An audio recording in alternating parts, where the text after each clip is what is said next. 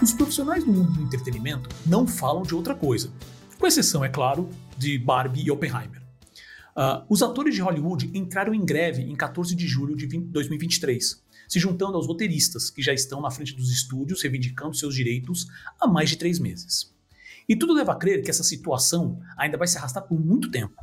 A AMPTP, também conhecida como a Aliança dos Produtores de Filmes e Televisão, que representa os grandes estúdios como a Disney, Warner Discovery, Netflix e outros, se recusa a negociar diversos pontos que podem é, significar uma quebra da indústria da produção de filmes e séries, como o uso da inteligência artificial para a produção de roteiros e manipulação de imagens, residuais e outros. As coisas estão realmente pegando fogo.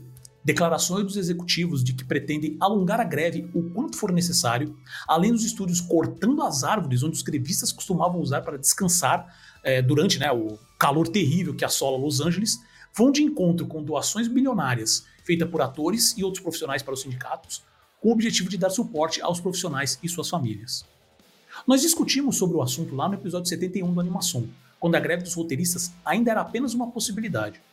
Mas agora precisamos falar um pouco mais sobre isso, pois não só há pontos sendo reivindicados pelos atuais grevistas que atingem o mundo da animação em cheio, mas também porque é uma possibilidade real do Sindicato dos Animadores também entrar em greve em 2024, quando se encerra o contrato atual com os estúdios. Com o apoio de Renan Frade, Regina Martini e Fábio Marino, começa agora o episódio 83 do Animação, o podcast sobre o mundo da animação e seus negócios.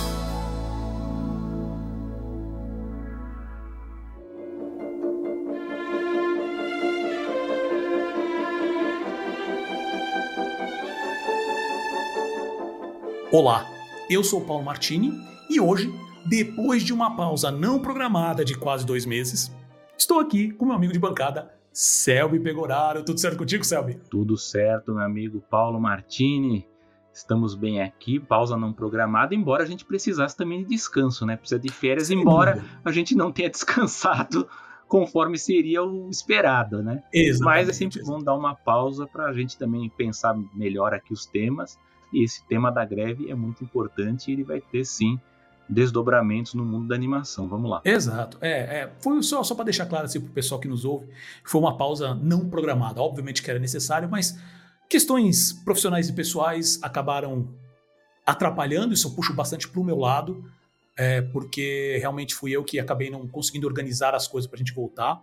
Uh, acabou, uh, e eu não consegui nem avisar direito nas redes sociais e porque, resumindo, foi uma zona, eu peço desculpa a todos, mas a gente ainda está aqui, a gente continua, pelo menos deu tempo para um monte de coisa desenvolver e como aconteceu coisa nesses últimos quase dois meses, né? Então nós vamos falar sobre isso hoje. E antes de mais nada, caro ouvinte, não esqueça de seguir a animação nas redes sociais, procure por Animação TOD. Compartilhe esse episódio, dê sua opinião em nossas redes sociais e, se você quiser contribuir na produção de novos podcasts, lembre-se sempre de apoiar nosso Catarse em catarse.me barra animação. Então é isso, Selby. Para variar, greve dos roteiristas. Tá, não, não acabou, né? Teve, é, tivemos não, dois não. meses e ela continua, né? Exatamente. Não, então a gente falou no episódio 71, é. ainda nem tinha começado, né? É. Não tinha certeza se aconteceu ou não. E aí aconteceu. Aí no meio do caminho, os, os diretores quase entraram de greve, diretores de Hollywood, né? E que, segundo consta, o acordo que foi fechado com eles um acordinho mequetrefe, foi um acordo cala-boca e eles acabaram aceitando, né? Em compensação, pelo menos os atores também não caíram nessa e entraram em greve também. Primeira vez da greve dos, dos roteiristas e, e, e, atores de Hollywood desde a década de 60. Sim, é. Então, curiosamente, então, assim, era, o, era o Ronald Reagan, era o, era o presidente do sindicato, né? Curiosamente, pois é. Pois é. Não, curiosamente é que nesse processo das greves, um monte de gente, inclusive eu, descobri que quem é a presidente da SAG-AFTRA, que é o sindicato dos atores, é a Nanny Fine, pô, é a Fran é, Drescher. Fran Drescher, né? Cara, eu também não sabia. Bizarra. E assim, é, é, é ela realmente está batendo bastante o pé, né, pra, pra, de, para reivindicar também as coisas específicas dos atores. Obviamente que muita coisa se casa, né, entre os atores e os roteiristas. Mas assim, o lance é, uh, nesses últimos últimas semanas, últimos meses, algumas, algumas padrões estão se, se mostrando muito claros. Né? Os estúdios não pretendem se mover em nada. Muitas das coisas que foram reivindicadas, a grande maioria eles não querem nem negociar, nem conversar. né? Foi uma das coisas que também ganhou bastante. É, fez bastante barulho nas redes sociais, né? Foi o, foi, o, foi o compartilhamento da pauta de, de, de, de, de reivindicações que foram discutidas com os estúdios e os estúdios retornaram com tipo, não. Isso aqui, não. E, e, vai desde coisas, às vezes, olha, uh, que, que, eu lembro agora, que, que eu achei interessante, falando especificamente dos atores. Olha, se o ator vai ser contratado para dançar, ao, ao, invés de só atuar, ele tem que receber uma parte, porque ele está fazendo dois trabalhos, né? Então a gente quer que, que todo nego, toda negociação seja dessa maneira. Inclui também coisa assim, olha, se você vai chamar um ator só para fazer o stand-in, né, que é do, olha, uh, só para montar a cena, né, para estruturar a cena, porque aí você não coloca os atores, né, porque normalmente leva tempo para fazer essa toda essa preparação, todo esse esse esse frame, né, de como que vai ser aquela sequência. Você coloca alguns atores, porque eles atuam para ver como é que vai ser o processo. Mas essa cena acaba não sendo utilizada para nada. Mas é um tempo que é gasto, ali está sendo um trabalho. Sim. Olha, se você vai colocar um ator para fazer isso, se ele vai ficar lá no fundo parado só assim para compor cena, é uma coisa. Se ele vai realmente atuar algumas partes do papel, ele tem que ser considerado um trabalho à parte. Tudo isso que eu falei agora que os atores estão reivindicando, o estúdio nem sequer quer conversar, negado, rejeitado. E isso que são coisas assim, eu não vou considerar coisas pequenas, né? porque tem também toda uma questão de tipo, olha, uh, de, uh, que, eles tratam sobre é, tempo de pausa, né? Assim, precisa ter mais pausa, porque está muito curto, os, caras estão trabalhando demais. E antes que muita gente venha falar aqui, mais de 90%, se eu não me engano, são 92% do, de todos os, os atores que estão no sindicato, tô falando especificamente dos atores agora, tá? Eles não consegue nos Estados Unidos ganhar o suficiente para ter direito a plano de saúde. 92%. É. Então, quando essa greve está acontecendo, para você que acha que isso daí, quando você vê, por exemplo, atores, é, grandes atores como a Susan Sarandon, sabe, é, sei lá, Sarah Paulson, o ator que você quiser, que eu sei que tem muita gente que está realmente apoiando a greve, aparece para fazer lá no piquete junto com todo mundo, falar, ah, esse cara não ganha milhões. Não é por eles, eles estão bem. É a minoria, tá? é né? São a minoria. Exatamente, pela grande, maio, grande maioria, mais de 90% dos atores sofrem isso. E eu não vou nem entrar também no mérito, eu, eu posso entrar no mérito também da questão dos, dos uh, roteiristas, que a gente já entrou no, no episódio passado, é, que também tem toda a questão lá do, dos mini rooms que a gente comentou, que realmente Sim. tem cada vez menos episódios por ano. Eles estão agora, além disso, eles estão pagando cada vez menos pelo tempo sabe? Tem um festival de mutreta que eles fazem para não, não configurar como um trabalho como um trabalho full, que eles estão, um dos termos que eles usam agora, que é estão é, é, estão eles chamam de gig economy, né? Que é a economia do freela. Eles estão freelando todo o mercado de hum. produção artística, né? A tradução é bem meia boca, gente, então peço desculpa por isso. É, mas assim, de tudo isso que está rolando, o, o, principal que eu tô falando aqui é a, a greve vai continuar por um tempo, pelo menos do jeito que as coisas estão indo.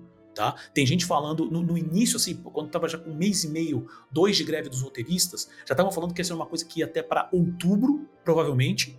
Quando entrou agora com a, a SAG-AFTRA também, né, os atores, já estão falando que isso é para 2024 no mínimo.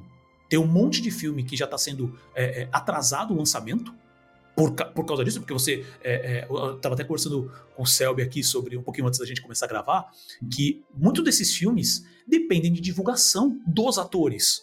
Né? Inclusive, inclusive, eu já vou mencionar aqui, sabe, eu sei que você vai falar depois com calma, mas, por exemplo, o Sabe me falou agora que o Wish provavelmente vai ser atrasado, que é o novo longa de animação da Disney, que teoricamente tá, tá, tá ainda tá, né, oficialmente para estrear em novembro. Não hum. porque o filme tem algum problema, que é uma coisa para deixar bem claro também. A parte de animação, ela não está sendo agora impactada por essas greves. Tá? Inclusive já foi deixado claro, olha, não só, obviamente que animadores e roteiristas de animação eles estão pelo contrato com a, com a, com a IATSE, né, com a Animation Guild, que aí é, é, é outro sindicato. Tá? Uh, e também a parte, por exemplo, dos atores, o trabalho de voz também não é, não, pelo menos a, a própria SAG-AFTRA falou isso. Isso aqui cai numa outra, uh, numa, cai na, na, na, Animation Guild mesmo, né? Guild, eu sempre falo Guild, é Guild, Animation Guild, que é o sindicato lá. Então, teoricamente, o trabalho de animação está andando. Mas, quando vai para divulgação, para o ator realmente aparecer no tapete vermelho ou dar entrevista sobre aquele trabalho, não pode. Eles não têm, eles não têm é, permissão pelas leis do sindicato para fazer isso. Tanto, não sei se vocês estão acompanhando a questão do, do Oppenheimer, né? Que estava no meio da divulgação, a própria, o próprio filme da Barbie também, né? Mas é que o Oppenheimer especificamente foi um bem, é, foi bem, acho que é um exemplo muito bom porque eles estavam literalmente no meio de uma divulgação na Europa quando startou meia-noite, uh, eu não lembro qual foi o horário específico, mas eu sei que bateu o horário, eles simplesmente pararam e saíram. Tem cena dele saindo do, do, do ali do tapete vermelho, né? Indo, indo embora. Né? Tanto que só ficou o Nolan lá depois é. falando, eu apoio e tudo mais. É, os, os, diretores ficam, embora os diretores também estejam apoiando, né? Tive vários uhum. diretores apoiando aí, estão dando entrevista apoiando os atores. Sim. Como você falou, eu acho que até que se fosse só os roteiristas, havia a chance da greve até acabar antes, mas com a entrada dos atores, aí a pressão ficou maior, né? Exato. É, os roteiristas são, o, o a, nesse, desses três, eles são a ponta mais fraca. Não tem o que fazer. Né? Então, é, então assim, o, o, o, apoio do Nolan eu acho legal porque ele realmente sempre falou a favor né, dos sindicatos e tudo mais, mas aí acaba sendo um apoio que, que você entra num, num processo complicado. Por quê? Porque os diretores não podem fazer nada. O máximo eles podem falar. Ou então apoiar por fora, né? Se precisar pagar para o fundo dos sindicatos, como, que eu achei também interessante, como The Rock fez, essa pessoa que eu, eu comentei né, no, no, início, um deles foi The Rock, que pelo que, que, as notícias que saíram, parece que ele fez um, um, um, uma doação que entra, acho que entra no milhão ali, pelo menos, para o sindicato dos atores, né? Infelizmente, quem, quem que roteirista ricão tem para fazer pro coitado dos roteiristas, né? Mas parece que ele fez. E isso é bom, tá? Tá tendo um movimento nos Estados Unidos, que isso é muito legal, uh, que eu, eu, pessoalmente, não sei se você concorda comigo, mas eu apoio os sindicatos, eu, eu tenho... E, e, tudo que eu já li sobre, tanto os roteiristas quanto o, até mesmo os diretores também, tá? Mas eles já fecharam contato. Mas os roteiristas, os atores, têm as, as, as reivindicações são super válidas e justas, tá? Você não vem me falar que não tem dinheiro para pagar. Tem aquela do, mínimo, dos né? figurantes né? também, né? De, de sim, escanear para então, escanear para usar é eternamente, né? É, então, esse é o ponto que eu quero entrar agora, porque é o que, é o que vai impactar e que isso provavelmente vai ter um impacto grande também para a animação. Um dos principais pontos que, de, de, discussão, que na época estava assim, meio não claro, né? Não estava muito claro quando começou mesmo, era a questão da, da, do uso da inteligência artificial. Com a entrada dos, do, do, do, dos atores, que ficou claro o grande problema que é isso. O dos roteiros estava claro. Desenvolvimento de roteiros, quer dizer, você contrata menos roteiristas, você faz tudo, tudo, né, aspas. Via chat GPT, então em vez de você precisar de, de, de 5, 10, um time de roteiristas, você contrata dois. Contrata o showrunner e ele decupa aquele roteiro depois. O que, que tem para impedir, tirando a, a, a, a legislação para isso? Nada, absolutamente nada sabe? Então, obviamente que isso vai é, é, que impacta. E a, a, inteligência artificial agora também tem a questão dos atores, justamente para isso que você falou. É, é não só efeitos especiais, né, para você remoçar o ator e tal, mas você poder usar um ator sem precisar dele. Muitos contratos que, que isso é muito legal lembrar, porque uh, o pessoal acha que esse negócio de, de, de, Ah, faz o seguinte, ó, você vai assinar um contrato comigo, mas eu quero pegar toda a sua, sua imagem, uh, tudo que você faz de atuação, e agora são direitos, é, é, direitos meus, né? O estúdio falando. O pessoal esquece, ou realmente não sabe que isso é interessante. Jet Li foi a primeira escolha para fazer aquele. Um dos personagens do Matrix, é, do Matrix 2 e 3. Que é aquele que ficava perto da Oráculo, esqueci o nome dele agora. Do personagem. Esqueci ah, o nome também. Esqueci, né? Só que na, quando ele recebeu o contrato, no contrato tinha essa opção. Tinha essa, essa opção, não, essa regra, né? Falou, você vai assinar e a gente vai, literalmente, vai mapear para o computador. A gente vai pegar todos os seus movimentos, o seu, o seu likeness, né? Que é a sua, toda a sua, sua, sua, sua face e tudo mais, para a gente usar quando a gente quiser. E a gente vai, obviamente, incluir um valor, que normalmente é um valor irrisório, né? Sem direito a residuais nem nada, no teu contrato. O JetD falou assim: não, não. Ele era a primeira opção. Então, agora com a situação que está, a qualidade que está cada vez. Uh, e não só a qualidade, mas também o acesso cada vez mais fácil a esse tipo de tecnologia, está deixando todo mundo complicado. Esses dias mesmo teve aquela discussão de utilizar né, a, a, a, Elis Regina no comercial, não sei se foi da Volks, sei lá que foi. É, da Kombi, e, da Volkswagen. É, que entra em questões morais, principalmente para trazer atores que já morreram, sabe? Atores que não conseguem mais falar se sim ou não para a obra, então pode utilizar o rosto dele de qualquer tipo de obra que justamente quebra com todo, toda a questão moral que o ator tinha, a questão da Elise nesse comercial uh, é muito claro sobre isso, sabe? E, e, obviamente, isso daí, eu, eu, vou finalizar falando assim, porque uma das coisas que apareceram também que lida com inteligência artificial uh, foi um, um grupo de, de, desenvolvedores que fez uma uh, fez um, todo um sistema, todo um programa para gerar automaticamente episódios do South Park. Nossa. Saiu, não sei se você está sabendo disso, Selby. Saiu não, esses né? dias e assim, os caras fizeram todo um algoritmo onde, quando eu falo montar os episódios via, via inteligência artificial, é tudo. Tudo. Eles alimentaram com toda a parte visual. É, as vozes são todas montadas via inteligência artificial. Eles simplesmente fazem. Eles montaram né, toda a estrutura da cidade, montaram a cidade inteira, todos os personagens que precisam, é, maneiras de você ter para você criar personagens novos, misturando né, as configurações. E criaram não sei quantos episódios, é, tudo via prompt. Olha, precisa acontecer isso, isso, isso, os personagens precisam falar dessa maneira, tal, tal, tal, tal. E ele gerou um episódio de 22 minutos que você olha, eu vi uns pedaços assim. Parece, parece quando você tá fazendo um episódio. Assim, parece estar tá no, no, no, no RAF ainda, né? É que, como o South Park especificamente tem um visual muito fácil de você emular, porque ele é muito simples, né? Mas assim, é um episódio pronto. O episódio tá pronto, né? Isso porque a tecnologia foi, tá, foi usada assim só para demonstrar. E aí, Selby? é, coisa. Bom, acabamos agora, né? Já, o Paulo já falou é, muito. Obrigado, gente, por tudo. É, o negócio tá feio, né? Você falou dos atores, eu lembrei, né, do Robin Williams, que, que colocou em contrato, né, no testamento dele que não pode usar, né, a imagem, nem a voz dele. A Whoopi Goldberg também. É, tinha aquela confusão dele também na época com a. Acho que é outro problema, mas é que eu lembrei agora. Que é o do com, com o gênio do Aladdin, né?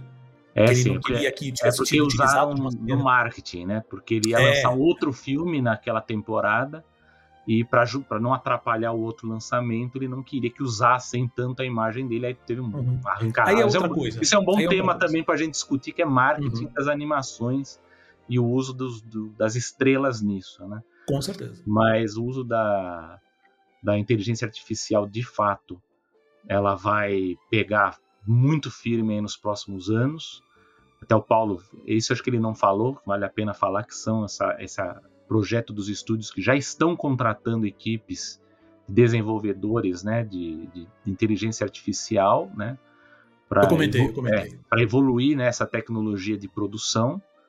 Isso é uma questão de tempo mesmo para a gente começar a ver. Eu não digo nem tanto para os longa-metragens, mas para séries de TV, de, de streaming, isso aí é muito provável que a gente veja em breve alguma, nem, nem que for para o desenvolvimento de animatics, né? Esses, esses, essas coisas eh, básicas né? da produção, que a gente sabe que às vezes é um pouco demorado. E pode aplicar é... até em eventos nos parques. Sim. É uma aplicação gigantesca. Não, tem muita coisa de simulações também, tem muita coisa que você pode digamos assim, pular etapas e eliminar profissionais para você conseguir isso. Né? É, uma, é uma disrupção mesmo de, de, de indústria, como o próprio Bob Iger disse em entrevista, embora ele tenha cometido aquela que eu chamo de chapecada, né? que é em homenagem ao nosso Bob Chapek, que ele foi criticar os, os roteiristas, né? quer dizer, ele, ele, ele falou certo na questão da disrupção, mas acabou pegando mal com a reivindicação do, dos grevistas. O cara é... me leva pacotes milionários, ele, o Zaslav. É. E então, ah, não, mas... os roteiristas estão sendo, estão sendo. Como é que fala? Eles não estão pensando bem no momento que a gente está passando. Então. Tá bom, aí eu, tá. É, mas eu, eu, acho assim, é, os grevistas, por um lado, até eu, eu fui. está gravando agora no comecinho, primeiro de, de, de agosto, aqui, comecinho. Mas no final de julho eu estava vendo um, algumas pessoas que trabalham né, na, na, indústria comentando que os grevistas eles não podem cair na armadilha de simplesmente usar como foco os CEOs, né, o, Bob Iger da Disney, o Zaslav da, da Warner Discovery, né, e dos outros estúdios, é, porque lógico eles são alvos fáceis, mas não vai mudar a situação deles, né? Com greve ou sem greve vai ficar como está. Eles têm que focar realmente é, na questão das empresas, né? Da, da, da, abertura de dados das empresas, de como essas empresas, elas dentro dessa disrupção que está para acontecer, como que elas podem é, modificar as regras, né? Ou modificar certos costumes, né? Trabalhistas e, de, e contratuais, especialmente, para que as pessoas possam sobreviver, né? Dentro dessa nova realidade, como o Paulo falou. É, às vezes tem, tem um, uma boa parte dos atores que, sei lá, ele consegue é, bons ganhos com trabalhos numa determinada fase da vida, né? É aquele ator que, por exemplo, fez três, quatro filmes ou fez uma série e consegue ganhar muito dinheiro com essa série ou, ou enfim, um salário decente e depois ele não consegue mais pegar grandes papéis. Ele pega um papel menor ou papéis mais esporádicos, mas até então, pela, pela regra antiga, ele conseguia viver com o que a gente chama aqui de residuais, né? Que não por, uma falta de tradução melhor aqui, porque eu sei que no caso brasileiro funciona de uma forma diferente, mas ele conseguia sobreviver de uma certa forma com, com esse dinheiro. Com a lógica do streaming, com o fim do home video, como a gente entende, e também da lógica do licenciamento, como existia também antes, né, com TV aberta, com cabo, você está eliminando isso. Essa eliminação ocorre só para os atores, só para os profissionais né, de, de produção, não, ocorre também para pra, as empresas produtoras. Eles também estão perdendo por esse lado esse dinheiro que ganha. Lógico que o lado da empresa é muito maior do que o lado da, dos profissionais, mas o que a gente vê é um avanço muito grande da precarização. O Paulo citou aí que a gente falou já da, da, da possibilidade da greve na edição 71, mas a gente falou muito, por exemplo, da precariedade dos profissionais dos efeitos visuais, né? Que cada vez mais continua a precarização. Não sei também até que ponto esses profissionais vão aguentar a demanda do jeito que está, né? Então e lembrando nos, que é. eles não têm, os, os, de efeitos visuais não têm sindicato nos Estados não Unidos. Tem, então. Eles não fazem parte do, do da Animation Guild. É. Eles não fazem. Então, isso é um problema. Talvez aí com a questão da greve, possível greve dos animadores em 2024, não sei se pode ter essa possibilidade de uma união também, né, desses profissionais de, de efeitos visuais, mas a gente sabe que isso é um, é um problema muito grande. O que, que acontece, né, aí para já falei da inteligência artificial, e o Paulo também falou bem, é, mas essa questão do, do, do, dos residuals, né, o, o residuais, é, o grande problema dos Estados Unidos é que, embora você tenha né, as, as, as guilds, né, as, os sindicatos né, que trabalham, que fazem esses contratos coletivos, nos Estados Unidos a gente tem muito esse problema que uma, uma, uma boa fatia dos atores ou dos, dos, profissionais, dos diretores, né, dos roteiristas, é, eles fazem contratos individuais, né? É aquela coisa, né, para você negociar salário, negociar é, prazos, é, negociar pacotes. Hoje não está muito em moda, né? Mas antigamente os atores eles negociavam pacotes de filmes, né? Os, diretores também, até os compositores, né? Então lembrei agora, por exemplo, do James Newton Howard que lá nos anos 2000, 99, ele assinou, por exemplo, para fazer trilha para três filmes, né? Você imagina, né? Você, você faz um, já pensou se estoura o primeiro filme, ele poderia cobrar mais pelo segundo. Não, mas ele já fez um pacote para fazer. Na época era o Dinossauro, Atlantis e Planeta do Tesouro, né? Então você vai fazer a trilha dos três filmes. Os atores também faziam. O Will Smith era um que fazia pacote também. Então você tinha muito essa história dos contratos é, individuais. É, lógico, para quem tá com grande sucesso aí, tá estourando, é bom, o cara ele tem um poder muito maior para isso.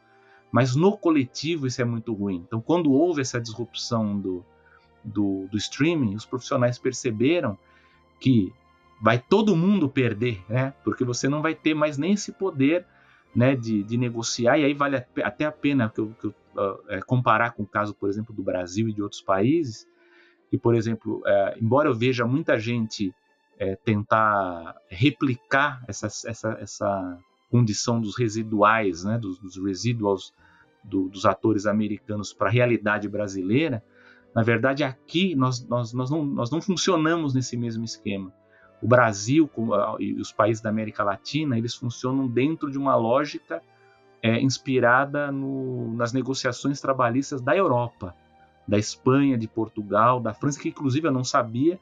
É, isso foi, foi feito uma, uma, uma, espécie de tratado, né, que inclusive foi, foi assinado na China, se não me engano, é, para tentar se discutir né, as, a, realidade trabalhista do audiovisual, é, porque o que acontece na Europa, na América Latina, enfim, todos esses países, é que nós não temos contratos que lidam com direitos. Você não negocia no trabalho direitos, cláusulas de contrato, como os americanos, em boa parte, até conseguem nos contratos individuais.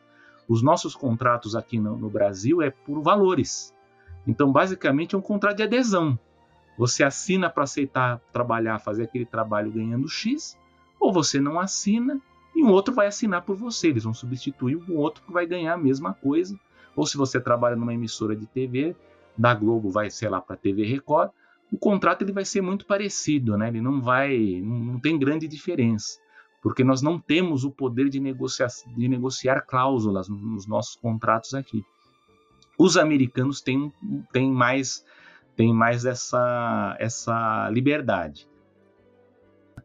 O que o, o sindicato está vendo, os sindicatos né, dos roteiristas e do, dos atores, é que você não está conseguindo nem fazer o cálculo do quanto você tem que receber desses residuals, né, desses residuais. Por quê? Porque as empresas elas não têm como liberar esses dados, elas não liberam esses dados. Não são transparentes, Não são transparentes. Aí você vai falar assim, ah, mas as empresas é, é, terem esse entrave, né, com, na, na, nesse tipo de negociação é uma coisa nova? Não, no passado já, já teve isso, né? Quando eu citei esse caso, por exemplo, da discussão é, desses contratos né, na Europa, aqui na América Latina, e mesmo nos Estados Unidos também houve também embates desse tipo, nos anos 90, as empresas de radiodifusão foram contra.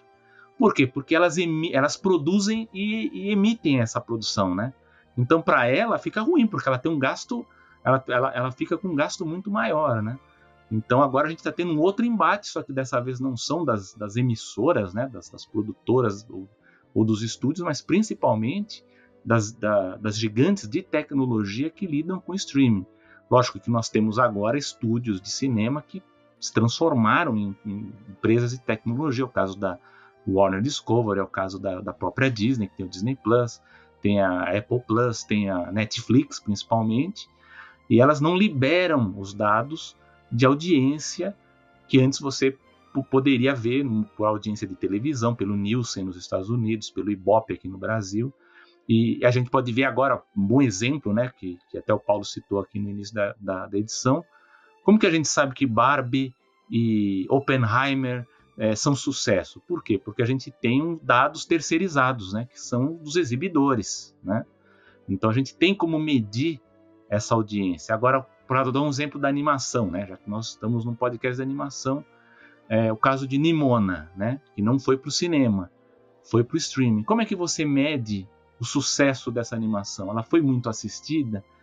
A gente tem um parâmetro, né, que é um dos parâmetros usados informalmente, porque a Netflix ela não informa quanto foi essa audiência, que é pelo engajamento. Então a gente sabe que pelo volume de engajamento na internet, um filme ou uma, uma determinada série, a gente sabe que, opa, está sendo muito comentado, então está sendo muito assistido. Mas isso não é liberado para os atores, não é liberado para os roteiristas. Então, como é que você vai negociar, mesmo nessa história do, do contrato individual, né? Mesmo que você tenha esse acordo coletivo, mas você vai, como você vai fazer o, o, o contrato com base nisso, né? Então, há muita falta de transparência, há sim uma leniência, né? Essa má vontade dessas uh, empresas, porque elas também há uma certa, isso também a gente já discutiu aqui, né, Paulo? Essa questão de quanto o negócio do streaming ainda é muito nebuloso quanto ao retorno financeiro dele, né? Porque a gente não sabe bem. A gente vê, por exemplo, que a gente está é, começando a perceber que, é, no caso do streaming, eles estão querendo agora forçar que tenha publicidade também, não só no plano mais barato, né? Parece que eles querem agora força. Então, quer dizer, eles querem ver mais formas de trazer dinheiro. Então, isso é um sinal que talvez o, o, o, modelo anterior, que era só de número de assinantes, não esteja sendo suficiente para suprir a demanda. Porque a gente tem que pensar: o gasto da estrutura, o gasto para montar né, toda aquela. o acervo, é, os direitos também, né, porque você tem direitos de licenciamento e contratos, porque é, muita gente fala, por exemplo, da Global, Play, né? É, a gente tem que pensar o seguinte: a, ah, a Globo tem 50 anos, sim, é, mas é basicamente de 1998, 99 para cá que eles têm conteúdo, digamos assim, com qualidade para você colocar lá no, no, no, streaming da Globo. Só que, pera um pouco, mas tem coisas antigas que você tem coisas, tem cláusulas contratuais que você não pode colocar, né? Que dizem que é por isso que a Disney está tendo muita dificuldade de incluir conteúdos antigos é, no Disney Plus, né? É a mesma coisa a Warner, porque tem uma parte desse acervo que tem cláusulas contratuais ali de licenciamento, de que, que eles precisam negociar, né? Vão ter que ver como é que vão. Vai... Então você vê, é uma disrupção que mexe com uma cadeia inteira e a gente não tem ainda como saber se o, se o, se o negócio do streaming ele vai, digamos assim, no longo prazo, se, se as empresas que a gente vê por aí, né? Se elas vão conseguir, digamos, é, sobreviver financeiramente no modelo como está. Porque a gente ainda vê uma proliferação de plataformas, né? É, tem essas menores, né? Tem Pluto TV, tem essas de arte também, tem MUBI, né? Tem essas pequenas. E uma coisa que o Paulo lembrou aqui, né? A gente estava até discutindo antes de gravar, que tanto TV aberta que ainda existe e o streaming, ele está competindo fortemente com o YouTube e com Reels de Instagram, é, né? Com todas essas é, é, TikTok, né? Você tem uma concorrência de consumo de tempo disso, né? Então é, é uma coisa muito complicada e, e fora isso, né? Se a gente for pensar talvez no caso da Netflix, talvez seja que tenha uma certa segurança, né? Que ela pode, digamos assim, peitar mais essa questão da greve do ponto de vista de produção, é que ela conseguiu uma fórmula que ela conseguiu é, formar um acervo tão plural, né, é, dentro da plataforma, que uma boa fatia do público ela não é, é focada na produção norte-americana, né? Então a gente tem muito forte produção da Turquia, produção da Coreia do Sul, produção da Índia, né? Então no Brasil a gente tem pessoas que quando você vai olhar no, no algoritmo do que ela assiste, é muito voltado para esses países, né? Então é, é, interessante, né? Então a Netflix ela, ela sabe que ela tem ainda uma, uma gordura para queimar nesse ponto. E para finalizar, é isso que o Paulo falou. Eu acho que um, um, dos problemas que a gente pode ver se a greve continuar, eu acho que há uma tendência assim dela, dela prosseguir, porque é, eu acho que a gente percebe até, embora tenha essa má vontade dos estúdios, mas eles sabem que que vai ter um prejuízo grande para uma boa fatia desses profissionais, essa coisa de você vai ter que começar a ter esses adiamentos é, nas estreias, né? É, então, por exemplo, o Wish, que é a animação para o centenário da Disney, que seria para novembro, aqui no Brasil já seria em janeiro, porque eles sempre lançam nas férias, né? Mas pode ser que né, o marketing é muito baseado nos artistas que trabalham nos filmes, é, então pode ser que a gente tenha vários adiamentos aí ao longo do segundo semestre passando para 2024. Agora, vamos fazer uma, uma, pelo menos uma coisa boa aqui para não dizer que ninguém está ouvindo os profissionais. É o caso da produtora A24, né, que, que produziu o filme. Ela, ela digamos assim, é, mal comparando, ela seria o que seria a Miramax dos anos 90, né? Ela que está sendo a grande devoradora de prêmios, né? Ela fez aquele tudo em todo lugar ao mesmo tempo, né? E ela fez um acordo com os sindicatos, né, do, do, dos roteiristas e dos atores, aceitando todas as, ah, todas as reivindicações, né? Uma coisa impressionante. Nós, nós aceitamos todas as reivindicações. Então, hoje, das grandes produtoras, a A24 é a única que tem permissão para continuar a produção né, do, do, dos seus filmes, enquanto as outras estão tão paradas, né? Então, é, acho que para finalizar, você resumiu, até resumiu bem todas essas questões. Eu vou fazer um comentário rápido sobre essa questão da, da, da A24, que eu achei interessante, porque é o seguinte: a Sarah Silverman, aquela, aquela comediante, hum, ela deu uma declaração justamente falando sobre isso, sobre essa questão da A24. E ela fala assim: olha, para mim, isso ainda é fura-greve. Que existe né, bastante essa discussão, porque tem, é, é, por exemplo, as empresas. As, as independentes também, também podem, né? Tem então, exato, também. tem algumas independentes tanto, é, também. Tanto é que tem uns direitos, a gente não falou disso também, mas assim, é, como está tendo esses adiamentos, parece que está tendo uma.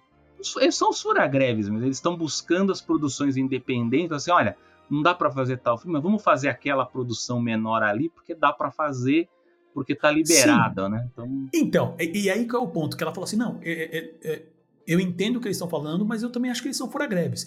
E eu meio que entendo o que ela está falando, porque no final das contas, essas produções, uma produção da 24. Uh, Ok, a gente sabe que ela é uma produção de, de, de médio porte, vamos dizer, para nível hollywoodiano. É. Mas quem vai distribuir são grandes estúdios, são grandes distribuidoras. Então, quer dizer, eles vão continuar lucrando do mesmo jeito. Então, Sim. assim, existe.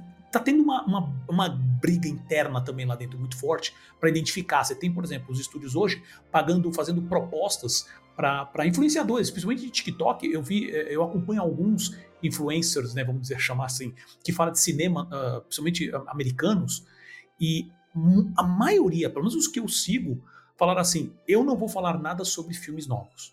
Porque eu não quero, eu entendo isso como promover um serviço que, tá, que justamente a classe é, profissional está lutando contra nesse é. momento, pelo menos para acertar essa negociação. Então eu achei isso bem interessante. Ah, a outra coisa que eu queria comentar, é, que você falou, que aí eu, eu, sou acho que meio um pouco.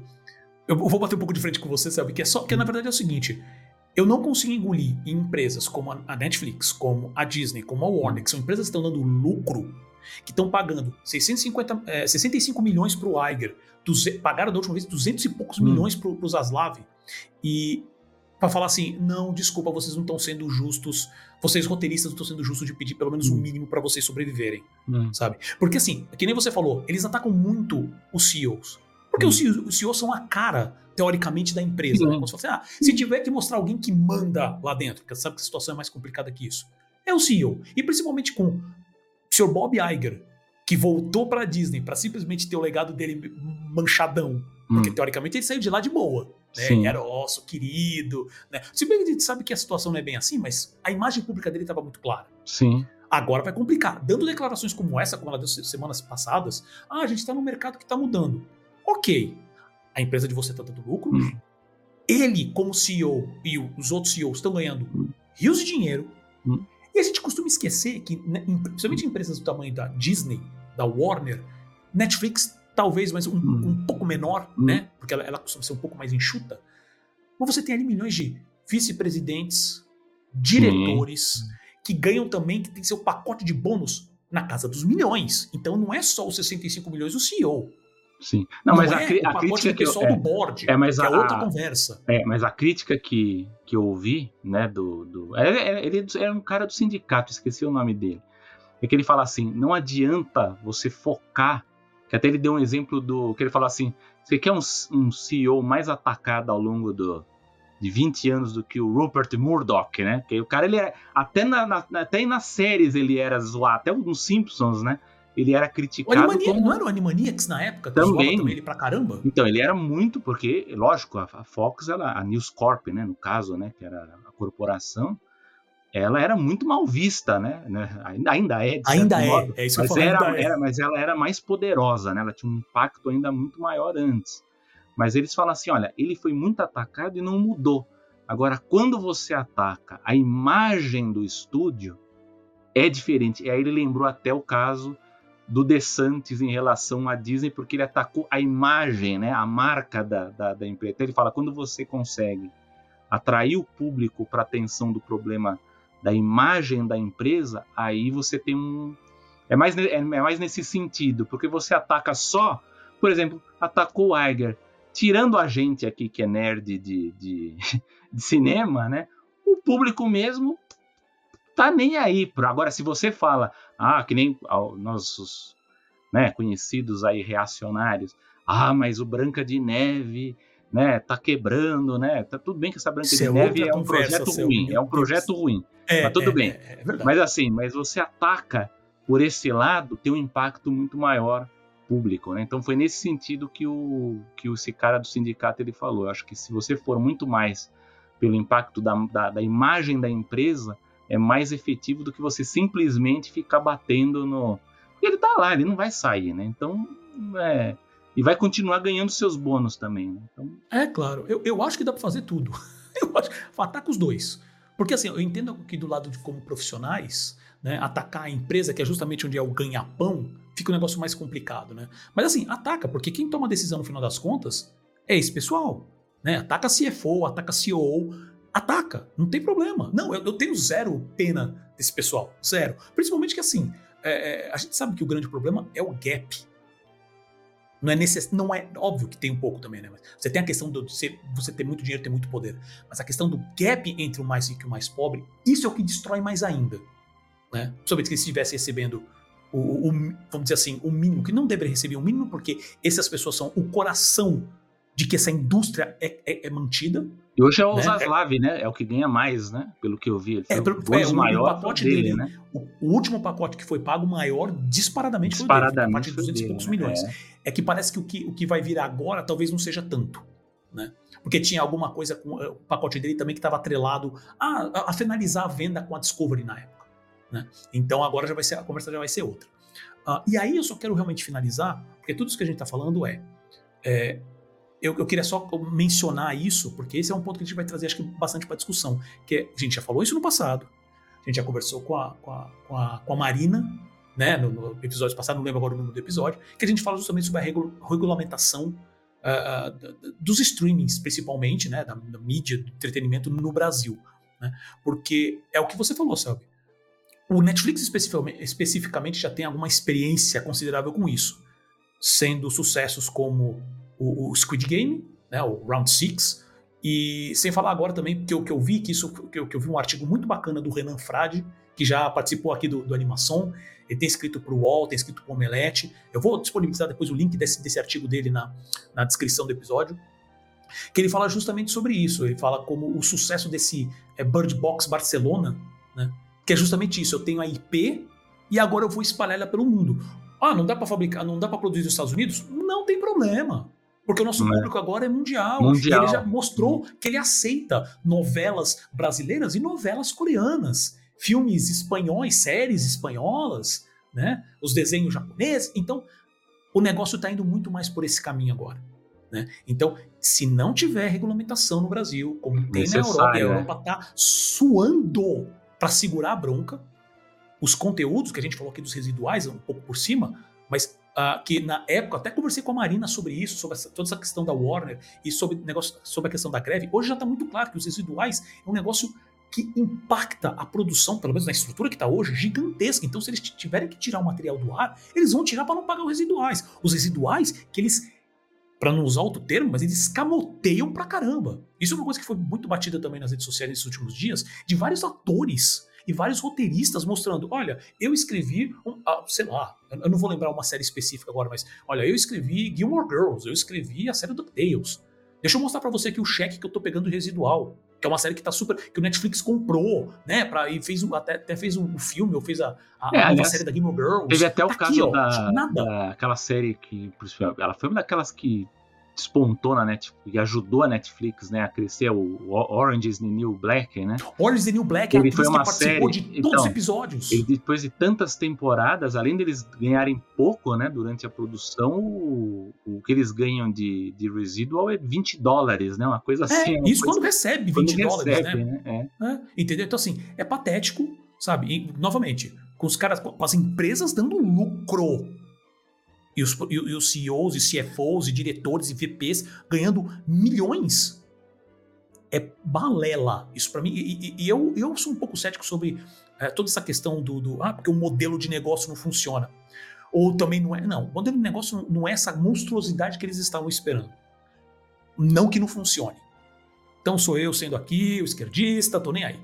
É, então, assim, mas o ponto principal disso tudo é. Mas você acha pra que encerrar, o streaming ele, ele fatura o mesmo que a máquina antiga? Você acha que. É você, não, eu, não tô, eu não tô falando depende. que não lucra, mas assim, você não acha não, que é um é. temor de que eles então, achem que isso pode desmoronar e aí que, quebrar o sistema todo? Sem dúvida. O então, lance é. Esse que é o... venderam, venderam o streaming como a nova galinha dos ovos de ouro. Tipo, então, tipo, esquece é... tudo e o streaming é a única coisa que vai sobrar. E não é bem assim sabe? A volta aos cinemas é um bom exemplo disso, é. sabe? Principalmente agora, principalmente com grandes lançamentos, a gente já tem toda uma discussão sobre os filmes de médio porte. A gente pode falar sim, disso depois, sim. mas mostra-se que você existem canais diferentes que geram valores diferentes. Então você tem que adequar a isso. Houve esse modelo Netflix nos últimos 10, 12 anos, onde ele apostava bilhões em conteúdo de uma maneira que continua sendo completamente deslocada, com marketing que vai. Que, é, é não faz sentido nenhum. Né? Uhum. E para quê? Porque é todo um processo que foi o processo que a Amazon fez. Vamos meter dinheiro, vamos passar 20 anos dando prejuízo, porque quando a gente começar é. a dar lucro, o lucro vai ser absurdo. Talvez o lucro que eles estavam esperando não deu. É. Mas não quer dizer que eles não estão tendo então, lucro. Eu acho a minha aposta, já falei. Meu isso, posicionamento. minha aposta e já está acontecendo. Eu acho que os estúdios eles vão começar a apostar nesses mo modelo de filme blockbuster para ganhar dinheiro no cinema, que é o que está acontecendo Sim. agora com Barbie. Mas não era, né? Até a pandemia era outro é, pensamento. É, eles, não, no cinema não existe. Vamos, exatamente. É streaming. Eles vão mudar e porque. e aquela velha, é, e aquela velha história também, né? Nada é garantia, porque o, o filme do, do, do, Missão Impossível, do Tom Cruise, que, nossa, Top Gun Maverick, né? Meu Deus, o Tom Cruise e tal. Que eu ainda acho que ele é um dos praticamente a última grande estrela, vamos dizer assim, né? É, não, não quer dizer que o filme foi ruim, mas não foi na expectativa que eles tinham. Então, eu acho que é muita questão do expectativa, sabe? Esse negócio de ficar tendo que gastar bilhões para fazer um conteúdo. Sabe, faz sentido a série da Invasão Secreta da Disney custar mais que o filme da Barbie? Custar 200 milhões a série? Aquela série porcaria. Não, eu, por N motivos. Por N motivos. Eu falo, e nem só isso. Por que, que a gente tem que ter filmes com três horas?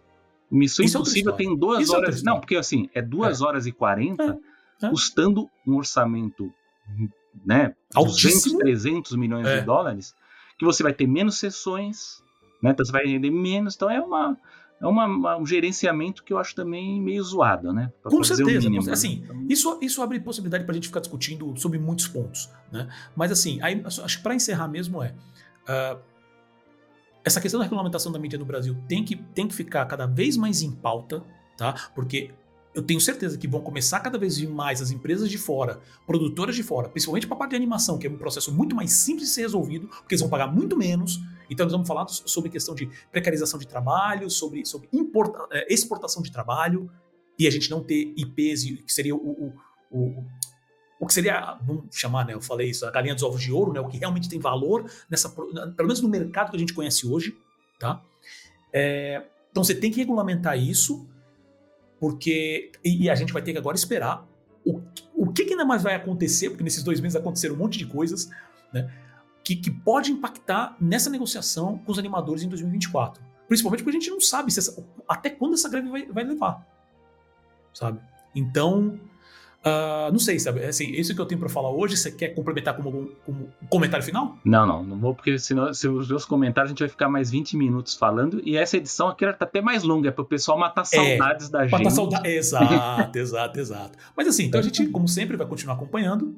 Não, esse então, tema vai, vai voltar, provavelmente. Vai voltar, vai voltar, com certeza, com certeza. Então, como sempre, mais uma vez, muito obrigado mesmo pela presença, Selby.